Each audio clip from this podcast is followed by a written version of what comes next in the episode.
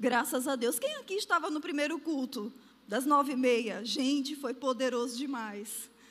Eu não sei você, mas eu estava quase que flutuando da cadeira. Porque o ensino é algo poderoso. Né? Jesus, certa vez, ele disse assim: Olha, conhecereis a verdade, e a verdade vos libertará. É o conhecimento da verdade que liberta. Então há um poder no ensino. Que poder é esse? De libertação. Então hoje pela manhã são dois cultos de libertação. Amém? Porque nós vamos realmente nos expor ao ensino. Queridos, eu tive uma experiência, né, alguns anos atrás, isso já tem um certo tempo, eu acredito que Pati deve lembrar disso. Nós é, tivemos a oportunidade né, em ficar alguns dias em um bairro onde a maioria das pessoas que moravam nesse bairro eram muçulmanas. Eu não sei se você já teve essa experiência de ter contato né, com muçulmanos. E nós estávamos ali, né, ah, envolvidos de certa forma com uma igreja local, né, naquele bairro. E os dias foram se passando e, de fato, a gente não tinha contato com nenhum deles. Né? A gente não conseguia abordar, a gente não conseguia conversar, a gente não tinha nenhum contato. E eu lembro que eu perguntei a um pastor brasileiro que estava lá, não sei se Pati lembra dele, e eu fiz uma pergunta para ele, eu disse, pastor, me diga uma coisa, como é que se evangeliza um muçulmano? Né? O senhor que está aqui há tanto tempo, como é que se faz isso? Né? Como é que se tem essa experiência? E ele me deu uma resposta, queridos, que me intrigou. E até hoje eu trago a resposta dele comigo como um ensino. Ele disse assim: Haline, olha, é, na verdade você não evangeliza um muçulmano com doutrina, com ensino. E aquilo me chocou. Eu disse: como assim? Por que não? Ele disse: porque o muçulmano ele está muito bem doutrinado naquilo que ele crê. Então, ele é tão bem ensinado que as convicções estão bem fundamentadas no coração dele que qualquer coisa que qualquer pessoa fale para ele, ele não vai receber. Você está entendendo? Aí eu pergunto para você, queridos, você tem sido bem doutrinado ao ponto de você ouvir coisas diferentes e você rejeitar? Amém? Eu acho que a gente pode aprender com eles com relação a isso. Nós precisamos estar muito bem, irmãos, fundamentado naquilo que nós dizemos crer. E para isso nós precisamos conhecer a palavra de Deus, sabe?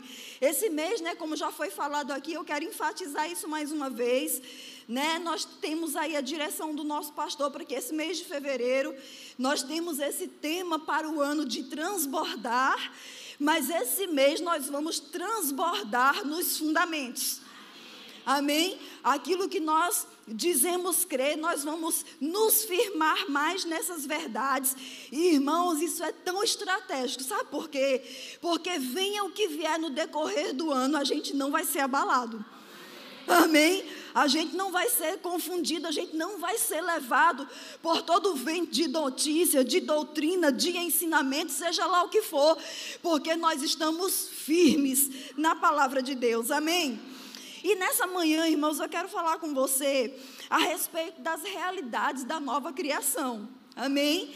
Esse é um tema é, que faz parte também da nossa grade do Rema né? Como o pastor Samuel falou aqui no primeiro horário, de certa forma é intencional mesmo, para quê? Para colocar no seu coração um desejo esse ano de você estudar no Rema. E se você já concluiu o primeiro ano, está aí o convite para você agora concluir o segundo ano. Amém? Essa jornada não acabou ainda na sua vida, você tem que ir até o fim dela. Amém? Então, para a gente é, entrar nesse assunto, né? Nós tivemos um ensinamento maravilhoso aqui no primeiro horário. Você que está em casa, que está nos assistindo, talvez você não tenha assistido o primeiro culto, por favor, assista. Vai te abençoar muito, vai trazer clareza de algumas coisas para a tua vida e vai te ajudar na jornada de crescimento do conhecimento da palavra. Então, não perde essa oportunidade. E falando sobre as realidades da nova criação, queridos, é, nós vamos começar do princípio. Não é interessante isso? É redundante, mas a gente vai lá, amém? Abre sua Bíblia, por favor, em Gênesis capítulo 1, para a gente falar, irmãos, a respeito das realidades da nova criação. Você é uma nova criatura? Então nós vamos falar sobre nós, hoje pela manhã, amém? Para a gente falar sobre essas realidades né, da nova criação, nós temos que ir lá para o princípio, né, para o princípio da criação. Se você abriu aí a sua Bíblia em Gênesis capítulo 1, verso 1, diz assim: No princípio criou Deus os céus e a. Quem criou os céus e a terra? Então tudo que existe foi criado por quem? Foi Ele que criou, amém? E nessa criação está inserido também alguém. Quem? O homem. Assim como Deus criou todas as coisas, Ele também criou o homem. Se você saltar para o versículo 26 do capítulo 1, você vai ver que diz assim: Também disse Deus: façamos o homem, a nossa imagem, conforme a nossa semelhança Tenha ele domínio sobre os peixes do mar, sobre as aves dos céus, sobre os animais domésticos e sobre toda a terra e sobre todos os répteis que rastejam pela terra. Criou Deus, pois, o homem, a sua imagem, a imagem de Deus o criou, homem e mulher, macho e fêmea os criou. O que passa disso é engano. Amém? o texto aqui, querido, se nós cremos na palavra de Deus, você crê que a palavra de Deus é o ensinamento de Deus para o seu povo, para os seus filhos? Então aqui diz, queridos, que Deus, assim como Ele criou tudo o que existe nessa terra, Ele criou também o homem, Ele criou o homem macho e fêmea, homem e mulher. E não só isso, esse homem que Ele criou, ele criou, queridos, como um ser especial dentro de toda a sua criação. Por que a gente entende isso? Porque quando ele fez o homem, tudo o que ele criou, céus e terra, ele colocou debaixo do domínio desse homem. Ele disse: Olha, eu fiz você para um propósito.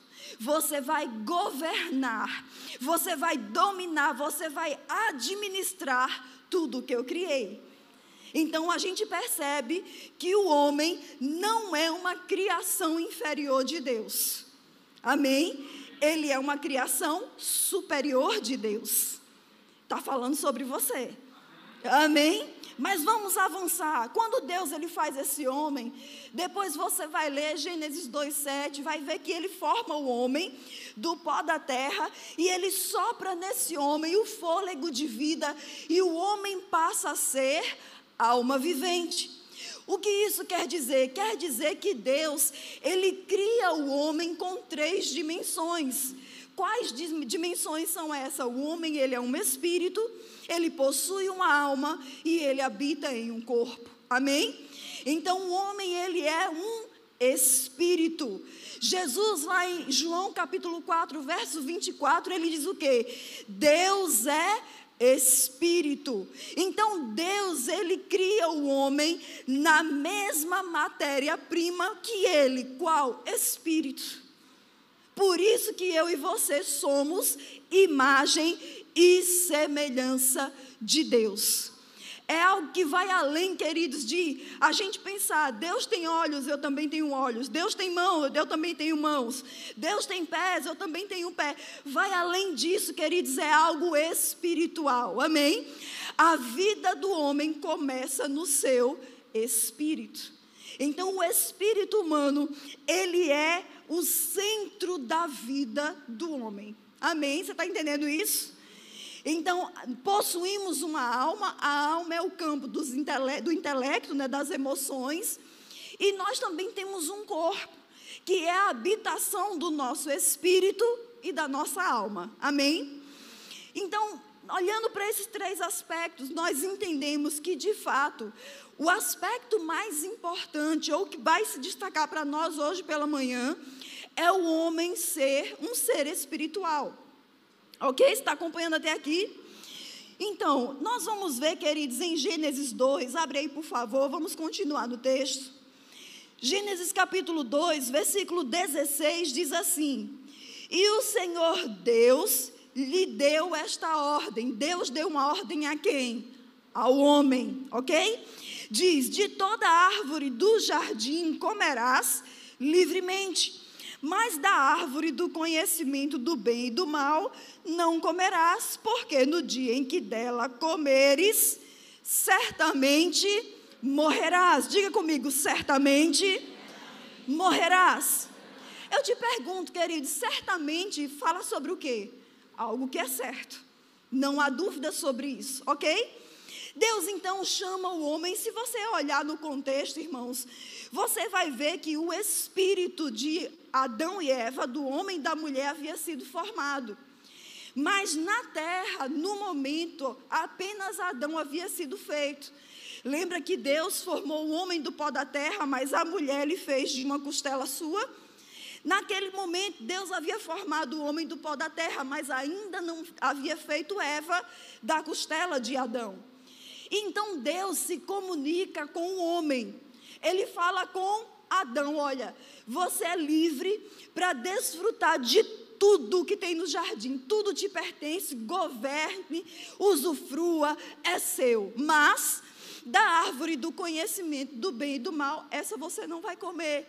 Porque no dia em que você comer, é certo que você vai morrer. Então Adão acolheu a informação ou a ordem que Deus havia dado para ele. Agora, depois de um tempo, a Bíblia diz que Deus coloca um sono sobre Adão, faz esse varão dormir, louvado seja Deus, não dá opinião né, na formação da mulher, oh glória, aleluia, não é? E aí ele forma da costela de Adão uma mulher.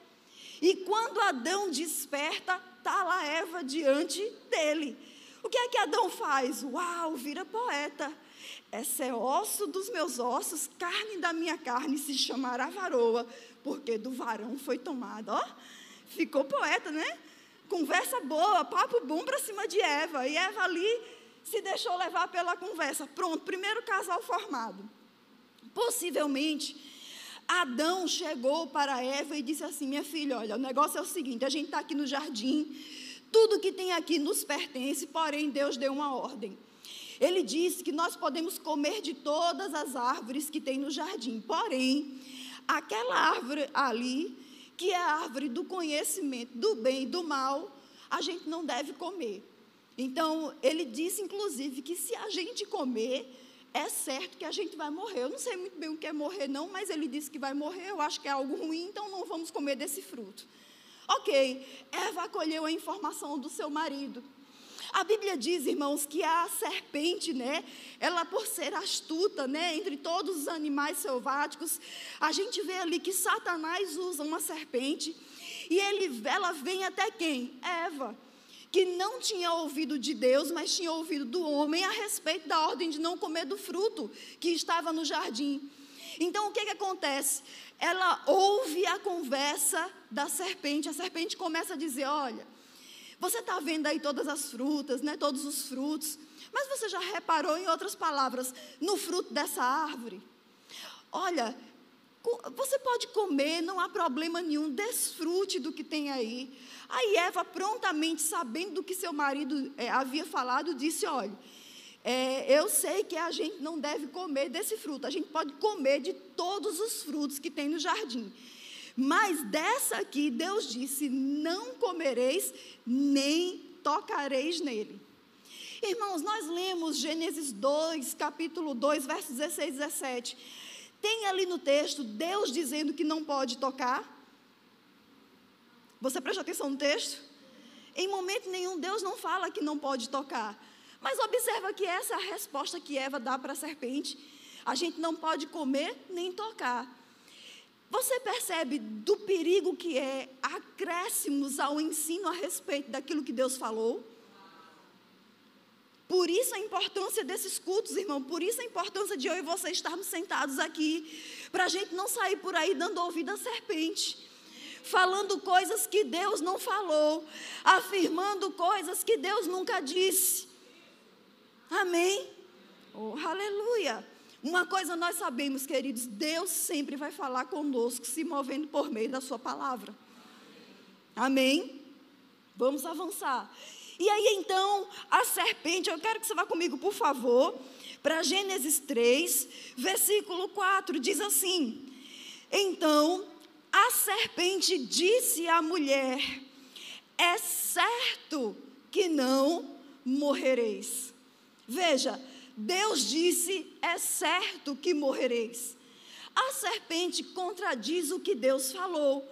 E esse é o papel do diabo, irmãos, desfazer aquilo que Deus tem falado para nós. Deus tem nos dito: olha, eu vou te prosperar. Aí o diabo diz: mas tem a crise. A gente vai ficar com o que Deus diz ou o que, que o diabo fala? Amém? Aqui, Eva, ela tinha um momento de decisão. Eu fico com o que Deus falou ou eu dou ouvidos à serpente? No versículo 6, você vai ver que diz assim: Vendo a mulher que a árvore era boa para se comer, agradável aos olhos e árvore desejável para dar entendimento, tomou-lhe do fruto e comeu, e deu também ao marido, e ele comeu. Então, a mulher, ela não só considera o que a serpente falou, mas ela começa a observar com outros olhos aquilo que era proibido. Ah, olha, você ir para a cama com um namorado não é ter um pecado assim, não. Sabe, Deus, Ele quer o nosso coração. Deus é amor, Deus entende. Né? Você tem que experimentar. Se não tiver compatibilidade na cama depois que casar, como é que faz? papo de serpente. Entende? E é isso que o diabo tem feito, queridos, com muitas pessoas, conduzindo ela aos enganos. Aqui a gente percebe que Eva, ela parou para considerar, vendo ela. Rapaz, esse fruto é interessante. Sabe que eu nunca tinha nem prestado atenção nele? Como ele era proibido, eu nem considerava. Mas agora que você falou, e sabe, irmãos, tem muita gente se posicionando assim quando houve mentiras de Satanás. É, Deus havia me dito que era assim, mas agora que você falou, faz sentido. Faz sentido para o mundo, mas não faz sentido para Deus. Amém? A, a, o sentido para Deus é não coma. Não há outra opção. Você está entendendo isso? Vamos avançar. Vamos lá para a 1 de João, por favor. Primeira Epístola de João, capítulo 2. Eu quero ler com você, irmãos, hoje amanhã vai ser bem de ensino. Né? Conforme nós lemos no primeiro culto, Isaías 28, 10, verso 13, vai ser preceito sobre preceito, regra sobre regra. Amém? 1 de João 2, verso 15 ao 17 diz assim: Não ameis o mundo, quando a gente lê esse texto dizendo, não ameis o mundo, isso é uma sugestão ou uma ordem? Amém? Vamos avançar. Observe, é o apóstolo João que está falando, ok? Não ameis o mundo, nem as coisas que há no mundo. Se alguém amar o mundo, o amor do Pai não está nele. Se eu amo as coisas desse mundo, isso significa que o amor de Deus não está no meu coração. Oh, aleluia. Eu sei que está ficando um pouco engasgado assim, mas a gente vai avançar, ok? Verso 16. Por quê? Aí ele diz: Porque tudo que há no mundo, o quê? Aí ele fala a concupiscência da carne, a concupiscência dos olhos e a soberba da vida não procede do Pai, mas procede do mundo. Veja, queridos, essa palavra, ela não é uma palavra é, que a gente usa no nosso dia a dia, né? Concupiscência. O que quer dizer essa palavra? Essa palavra, queridos, quer dizer desejo proibido. Ou seja, aquele desejo, aquela inclinação pelo que é proibido. A cobiça, não é? É o que leva muitas pessoas. Aí ele diz aqui: é concupiscência dos olhos, concupiscência da carne, soberba da vida. A gente pode pegar, queridos, essa passagem e fazer um paralelo com aquilo que nós vimos no comportamento de Eva diante daquilo que é, do fruto que ela havia visto. Diz que ela viu que era árvore boa para se comer, agradável aos olhos e desejável para dar entendimento. A gente vê aqui a concupiscência da carne, agradável para se comer. Diz que a, é, é, a concupiscência dos olhos, ou seja, ela viu o fruto e aquilo agradou aos olhos dela. E fala sobre a soberba da vida, desejável para dar entendimento. Então, o que é que a gente observa? Nesse momento, Eva, ela passa a amar mais o mundo do que a Deus. Se você observar o verso 17 desse capítulo 2 de 1 de João, diz assim: Ora, o mundo passa, bem como a sua concupiscência. Aquele, porém, que faz a vontade de Deus permanece para sempre. Então, aqui, queridos, fala algo para nós que se Adão e Eva tivessem permanecido em fazer a vontade de Deus, qual era a vontade de Deus? Não como fruto. Eles estariam vivos até hoje sem pecado. E eu e você também. Amém? Agora, quando a gente considera essas coisas do mundo e a gente começa a se apegar a essas coisas, queridos, há um grande perigo aí. Sabe, não é tudo que a gente vê nas redes sociais que a gente precisa se expor. Não é mais tempo de eu e você, como igreja, ficar assistindo Big Brother. Não convém no, seu, no som do seu carro estar tocando Anitta. Ludmilla, não sei das quantas. E tantos outros mais. O que é isso? Concupiscência dos olhos, concupiscência da carne, soberba da vida. Sabe, irmãos, alguns podem pensar assim: o que é que tem? Que bobagem. Ok, Eva também diante daquela árvore, ela pode ter pensado isso. Rapaz, o que é que tem? É só um fruto. Que bobagem. Mas foi uma bobagem, queridos, que teve um preço muito alto. Amém? Você está aqui ainda pela manhã? Não vai embora, fica comigo, ok? A gente vai ter coisa boa para ver também. Agora, quando é, Adão e Eva eles comem esse fruto, e você vai é, observar comigo que Eva comeu o fruto e o texto deixa bem claro que ela deu ao seu marido e ele comeu. Não diz, irmão, que ela pegou esse fruto e enfiou na boca de Adão. Vai, meu filho, como que você vai ter? Você vai ter que me obedecer, coma. Né? Não, não. Ela deu e ele pegou do fruto e comeu. Ou seja, foi decisão de Eva comer o fruto e foi decisão de Adão também comer o fruto. Você está entendendo isso? Agora, a decisão pessoal deles o conduziu a algo que o próprio Deus havia falado. Deus disse: Olha, no dia em que vocês comerem, certamente é certo que vocês vão morrer.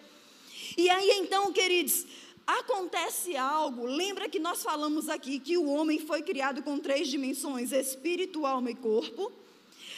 Esse morrerá, certamente morrerás, que Deus falou para Adão é: se você comer, você morre. E morrendo, morrerás. Parece confuso, mas eu vou deixar claro para você. Se você comer do fruto, você morre espiritualmente. E o que é morte espiritual? É desconexão, separação espiritual do homem de Deus. Lembra que Deus fez o homem à sua imagem e semelhança, ou seja, assim como Deus é espírito, ele fez o homem espírito. Amém? Então havia uma conexão espiritual. A vida de Deus fluía do homem.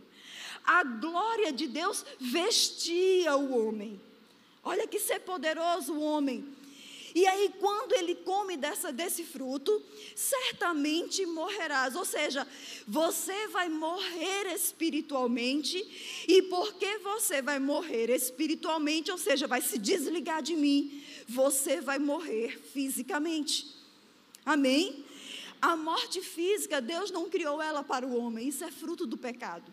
O homem foi criado para ser um ser eterno nas três dimensões: espírito, alma e corpo. Amém? Você está aqui hoje pela manhã? Agora, vamos lá para Isaías, capítulo 59, para a gente ver isso bem direitinho no texto. Isaías, capítulo 59 versículo 1 e 2 diz assim: Eis que a mão do Senhor não está encolhida para que não possa salvar, nem surdo o seu ouvido para não poder ouvir. Verso 2: Mas as vossas iniquidades fazem o que? Separação entre vós e o vosso Deus, e os vossos pecados encobrem o seu rosto de vós, para que não vos ouça. Veja, irmãos, o que é que o texto aqui está falando?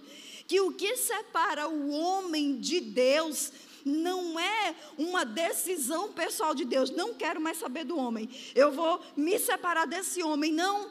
O que separa o homem de Deus é o pecado. Então o pecado ele se tornou uma barreira, ele se tornou um bloqueio entre o homem e Deus. Você está entendendo até aqui? Vamos avançar. Quando o homem então come desse fruto, desobedece a Deus, a gente sabe que o fruto ele não era mágico, não era maçã da branca de neve, amém? Mas era sim a questão da decisão do homem querer permanecer obedecendo a Deus, amém? Então ele come desse fruto, que acontece? Pecado entra na vida do homem. E o pecado faz a separação entre o homem e Deus. Nesse momento, queridos, o homem já não pode, Deus já não pode ter mais o mesmo acesso ao homem, porque existe uma barreira. Da mesma forma, o homem já não consegue ter o mesmo acesso para com Deus, porque agora existe uma barreira. Que barreira é essa? Pecado. Está entendendo isso? Agora, existe algo, queridos, muito interessante. Lá em Lucas capítulo 4, vamos lá rapidinho. Lucas capítulo 4, verso 6, é outro texto muito conhecido. Eu sei que a gente está lendo muito texto que você já conhece, mas isso é segurança para nós, amém? Lucas capítulo 4, verso 6 diz, diz assim: Disse-lhe o diabo: Dar-te-ei toda esta autoridade e a glória destes reinos, porque ela me foi entregue e a dou a quem eu quiser. Aqui é o momento, queridos, da tentação de Jesus quando ele estava no deserto. E o diabo fala para Jesus: Olha, eu vou te dar a autoridade dessa terra. Agora, nós sabemos que Satanás ele é mentiroso e pai da mentira, não é verdade? Só que nesse momento ele não estava falando uma mentira. Quando ele diz aqui: Olha, eu posso te dar porque ela me foi entregue. E essa palavra entregue é no sentido de entregar por traição. Você entende? Ou seja, Adão traiu a Deus moralmente e legalmente. Ele traiu a confiança de Deus, de Deus nele. Deus havia confiado a ele uma posição, um governo, uma autoridade. E por causa do pecado, ele entregou isso para Satanás. Então Satanás passou a ser agora o Deus desse mundo. Quem era para ser o Deus desse mundo? Nós, o homem. Mas por causa do pecado do Adão, de Adão, isso foi transferido para o diabo. Você está entendendo? Presta atenção, querido, isso é muito importante a gente entender. E então agora Satanás, com o governo da terra, ele tem a autoridade sobre a terra, sobre toda a humanidade, porque isso foi entregue para ele. Existe a, a um princípio, queridos, que é, foi estabelecido pelo próprio Deus. O homem havia perdido, entregue essa autoridade. Então, o próprio homem tinha que resgatar de volta.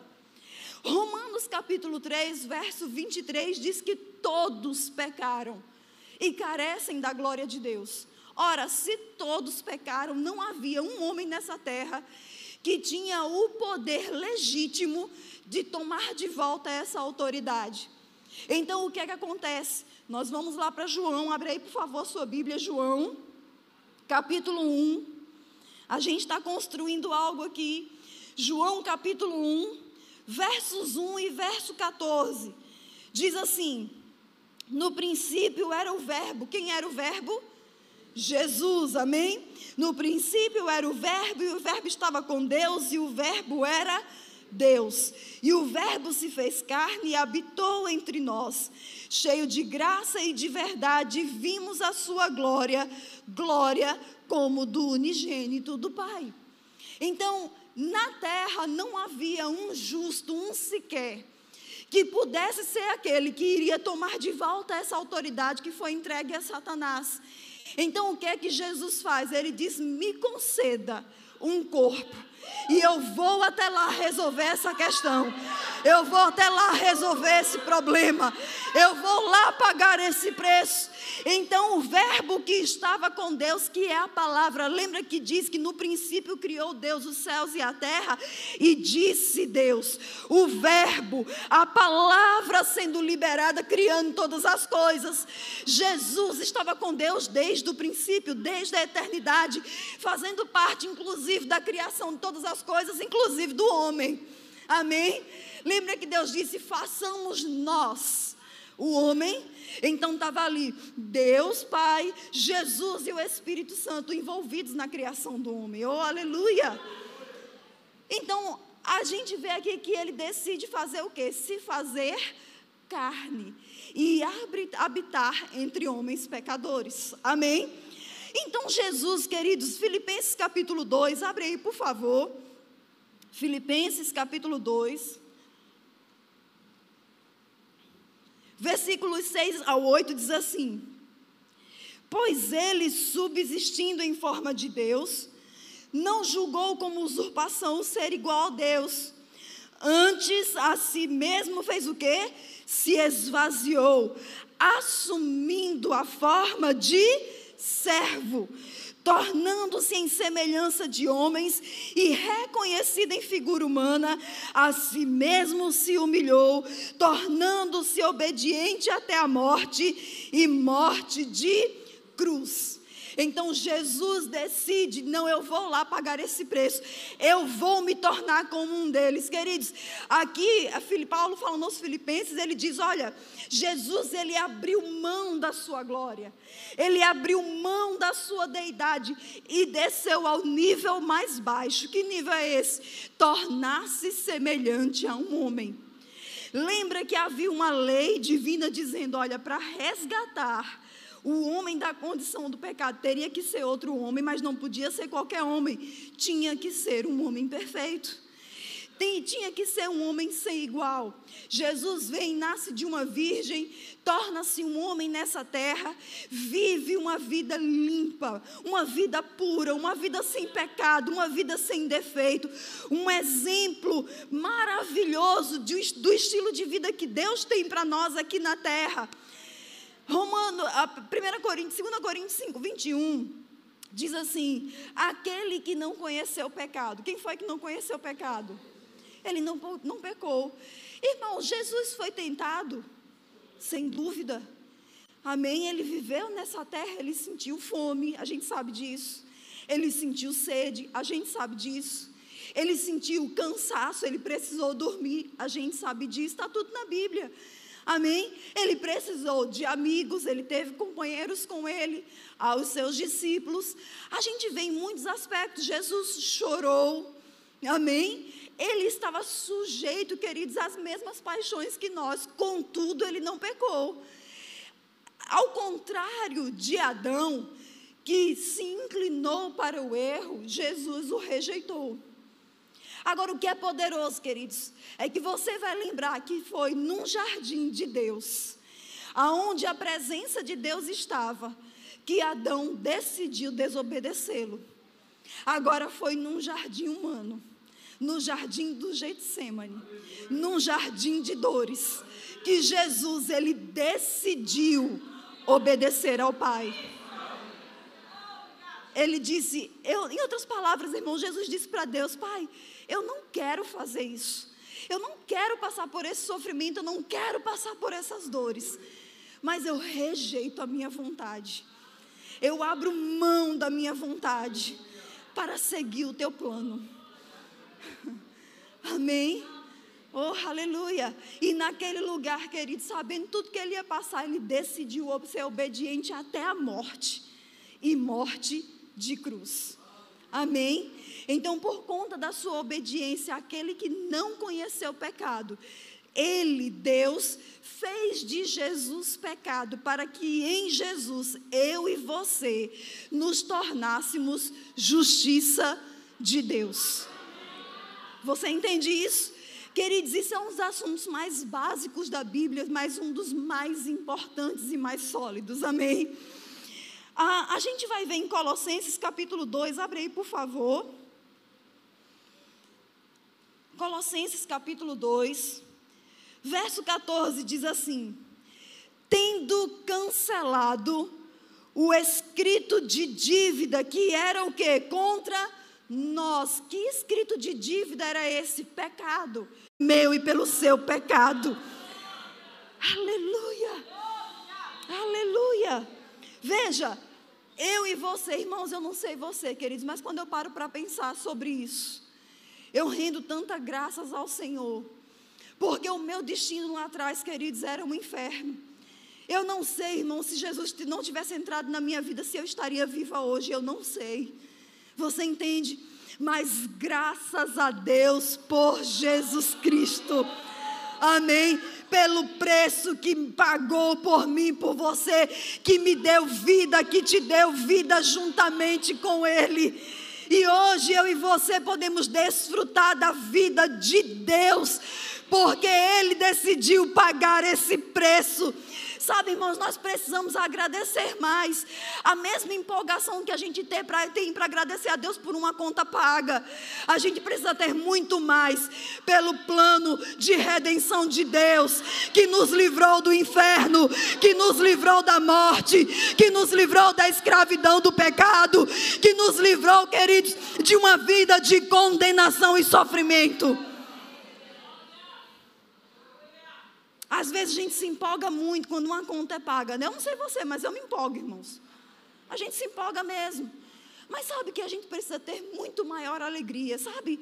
Certa vez os discípulos voltaram né, de sua missão e chegaram para Jesus e disseram: Jesus, uau, os demônios nos submetem, as doenças desaparecem. Jesus olha para os discípulos assim: Eu via Satanás caindo do céu. Quem é ele? Aí ele completa: se alegrem, porque na verdade o nome de vocês estão escrito no livro da vida. Irmãos, eu digo a você: se um aleijado se levantasse aqui agora da cadeira de roda, ia ser um pipoco de alegria nessa igreja. Mas quando um pecador se arrepende, é salvo. Às vezes a gente nem percebe porque está olhando o celular, porque ficou uma hora sem olhar o, celular, a gente tem que ver as notificações, né?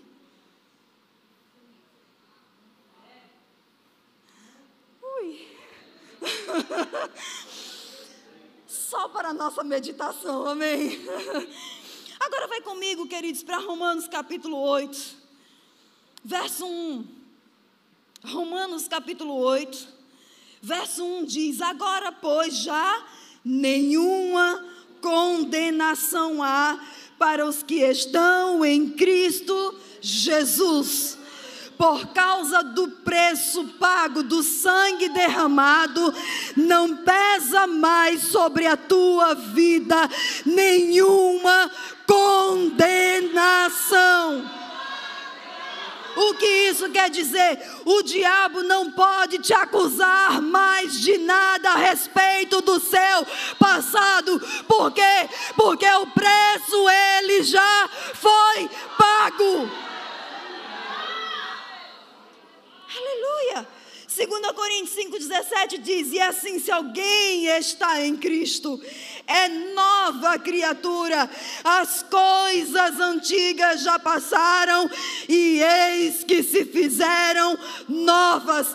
Diga comigo sobre a minha vida: não há nenhuma condenação, porque eu, por meio de Cristo, eu sou uma nova criação. As coisas velhas já passaram, tudo foi feito novo na minha vida. Se o pessoal do louvor puder vir, 1 de João 3,1 diz assim: Vede que grande amor nos tem concedido o Pai, a ponto de sermos chamados filhos de Deus. E de fato somos filhos de Deus por essa razão. O mundo não nos conhece porquanto não o conheceu a Ele mesmo. Amém? Então, por causa de Jesus, eu e você, que éramos condenados, escravos do pecado, hoje somos o que? Filho de Deus. Como é o nome do governador aqui do estado? Jerônimo? Ok. Já pensou o filho dele dizer assim: rapaz, eu sou filho do governador do estado da Bahia? Uau, né? Qual o sobrenome dele? Rodrigues. Gente, como a gente conhece, né? Olha que vergonha, eu também não sabia. Meu sobrenome é Rodrigues. Sou filho do governador do estado. Irmãos, João está dizendo aqui: veja que coisa grandiosa. Você não é filho de um governador de um estado que está governando por quatro anos ou oito anos, a gente não sabe. Mas eu e você somos filhos do Criador dos céus e da terra. Você pode dizer isso, Deus é o meu Pai. Deus é o meu Pai. Deus meu Pai.